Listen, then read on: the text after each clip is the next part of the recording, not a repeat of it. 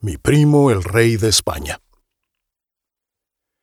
En 2019 recordamos 500 años desde el inicio de la conquista de América a manos de los españoles. Y resulta que el nuevo gobierno mexicano le está exigiendo a España hoy una disculpa por los eventos ocurridos hace 500 años.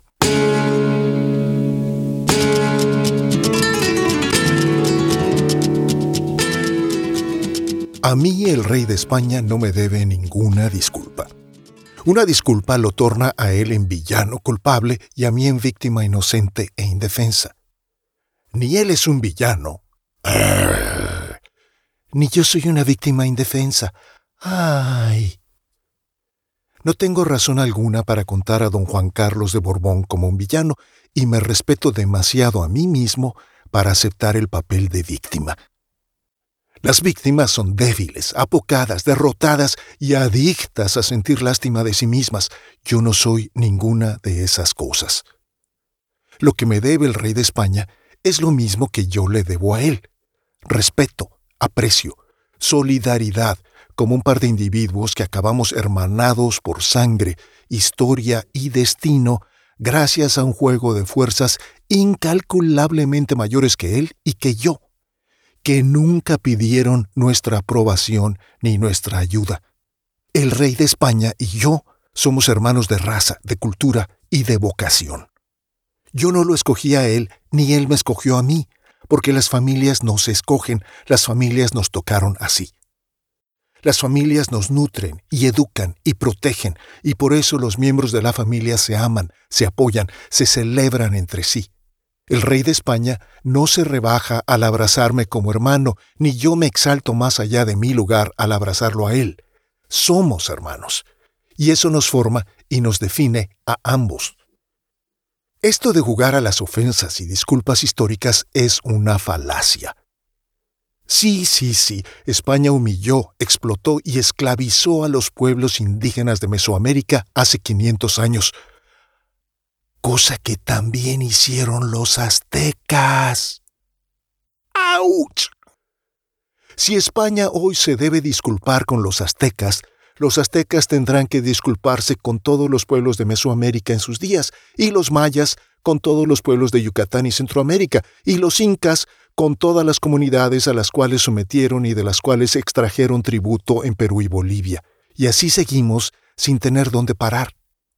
España, por su parte, le tendrá que exigir disculpas a los árabes, porque España soportó no 300, sino 700 años de humillación, explotación y esclavitud a manos del sultanato magrebí. No estoy diciendo en absoluto que esa humillación, explotación y esclavitud no hayan sido crímenes abominables, porque lo fueron y lo siguen siendo, pero que los pueblos mestizos, que somos hoy los latinoamericanos, le estemos pidiendo disculpas a España a nombre de los aztecas, los mayas, los incas, los chichas o los guajiros. Es no entender quiénes son ellos y quiénes somos nosotros. México, por ejemplo, no es los aztecas o los mixtecos o los mayas, por toda la gloria y los méritos de esas culturas y el muy merecido amor que les tenemos. México es los aztecas, los mixtecos y los mayas más España. A España, mis hermanos latinoamericanos, la traemos en la sangre, y qué privilegio. Es nuestro padre violento, sí, un violador. Somos fruto de una violación, y toda violación es condenable y execrable. Pero no así nosotros, el fruto de esa violación, y si seguimos jugando a la víctima es porque no nos acabamos de apreciar a nosotros mismos es llevar cargando esa humillación por la eternidad, sintiéndonos inferiores, humillados, sucios por ser bastardos, por ser hijos de la violada. No, señores, no somos bastardos, somos príncipes. Fruto de un matrimonio violento, sí, pero un matrimonio entre un rey y una reina, príncipes forjados, nacidos, engendrados en el fuego en la batalla violenta, en la erupción volcánica de la historia. Comportémonos como príncipes que somos, no como hijos indeseados y menospreciados por la historia.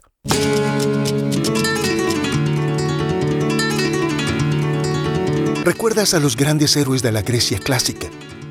Son semidioses, hijos de la violada, bastardos producto de una violación divina. Hércules, Perseo, Dionisio, Minos, Orfeo, Esculapio, Helena de Troya, la legendaria belleza que lanzó mil barcos a la batalla, la reina Clitemnestra, esposa del rey Átrida Agamenón, Castor y Pollux, los santos patronos de todo navegante, son todos ellos y ellas bastardos, producto de una violación, hijos de la violada. Pero no es así como los recuerda la mitología, sino como príncipes y princesas, como héroes y semidioses, como los más destacados entre todos los mortales. Seamos así.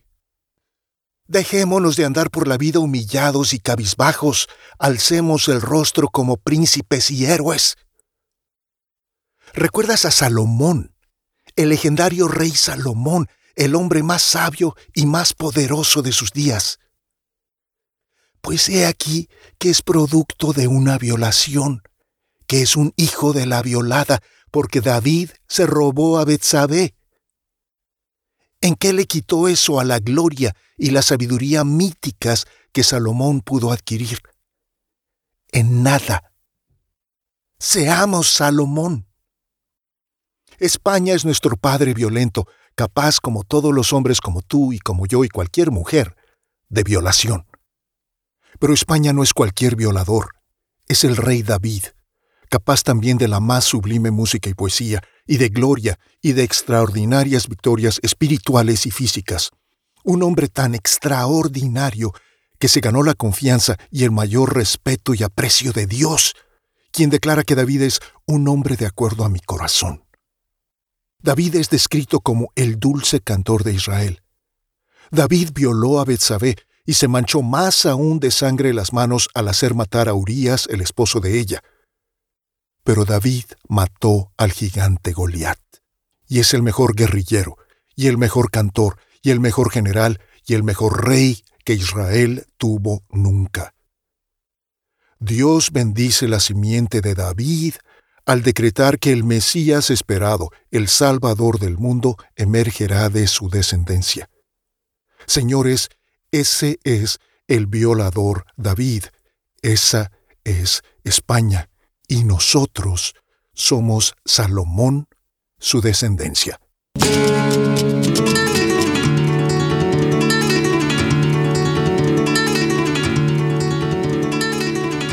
Hombre, pero qué tontería dice Gabriel Porra. Está más chalado que un borrico que si hubiera tragado tres botellas de tequila, alegando que es la manera más eficiente de comerse los agaves. ¿Te parece que me equivoco? Tal vez sí. Pero todos tenemos que crearnos una narrativa para hacer sentido de nuestra historia y nuestra vida, y esta manera de ver a España y a México y verme a mí como mexicano me ayuda mucho a caminar por el mundo con el rostro erguido. Tú decides. Yo por mi parte escojo, al ver la obra de Velázquez, de Goya y de Picasso, decir, esto es mío, porque mi sangre me lo grita, porque así me mueve y me sacude. Al leer a Cervantes, a San Juan de la Cruz, a Lorca y a Machado decir, esto es mío, porque mi sangre me lo grita y me mueve y me sacude. Al escuchar a Manuel de Falla, a Paco de Lucía, a Joan Manuel Serrat decir, esto es mío, porque mi sangre me lo grita, porque así me mueve y me sacude, porque lo llevo en la sangre, y mi sangre me habla, me llama allí somos mestizos, mezcla de dos sangres, y eso nos hace especiales y doblemente interesantes. Piensa en gente extraordinariamente talentosa y atractiva, como Raquel Welch, Angelina Jolie, Cameron Diaz, Freddie Mercury, Keanu Reeves, Naomi Campbell, Meghan Markle, Adriana Lima, Dwayne Johnson The Rock, mestizos todos ellos, mezcla de dos o más sangres todas ellas. Esto de distraernos con disculpas por lo ocurrido hace 500 años es infantil e inútil. Los españoles de hoy no son los de hace 500 años, ni los mexicanos de hoy somos los de hace 500 años. Hernán Cortés y Francisco Pizarro no se van a levantar de sus tumbas a disculparse, ni tampoco Cuauhtémoc ni Atahualpa se van a presentar a recibir esas disculpas. Ni los españoles ni los latinoamericanos de hoy tuvimos nada que ver como víctimas o victimarios con todo aquello ocurrido hace 500 años. Una forma más útil de recordar esos vertiginosos y traumáticos eventos será trabajando juntos hoy, españoles y latinoamericanos, para crearnos un mejor presente y futuro unidos como familia, porque somos familia de sangre, no solo de idioma y cultura y temperamento, somos familia de sangre, de carne y hueso. Así de cerca estamos, unidos genéticamente. México, América Latina, sangre española corre por nuestras venas y el corazón hermoso y grande de España late en nuestras fiestas y nuestras pasiones y también en nuestros errores y nuestros mejores sueños. ¿Cómo quisiera que todo latinoamericano pudiera viajar por España y todo español por América Latina, para que nos demos cuenta que somos familia, y qué bella familia? Soy mexicano, mestizo, mexicanísimo, es decir, tan español como azteca, y no podría estar más orgulloso de ambas razas, porque han producido arte y poesía sublimes y culturas vibrantes y llenas de color y pasión. México y España son los dos países más llenos de gloria, de furia, de creatividad y de imaginación que he conocido y he viajado por todo el planeta. Mi pasaporte es mexicano, pero yo y mi espíritu somos mayores que mi pasaporte. Tampoco necesito un pasaporte español para abrazar y reclamar a toda España como mi familia, mi madre, mi cultura, que me llevó de la mano cuando niño y me enseñó a hablar, a sentir y a crear. Que me habló, me sintió y me creó, y todavía lo hace y lo hará hasta la tumba, como México, como mi entrañable México. Por España no tengo sino amor y gratitud, como por México, como por mis padres aun cuando fueron crueles o no acabo de comprender todas sus decisiones. Como mestizo tengo la gloria y la riqueza de dos cunas, dos hogares, dos familias. Ser mestizo es ser dos veces nacer con una herencia doble. ¿Quién podría pedir más?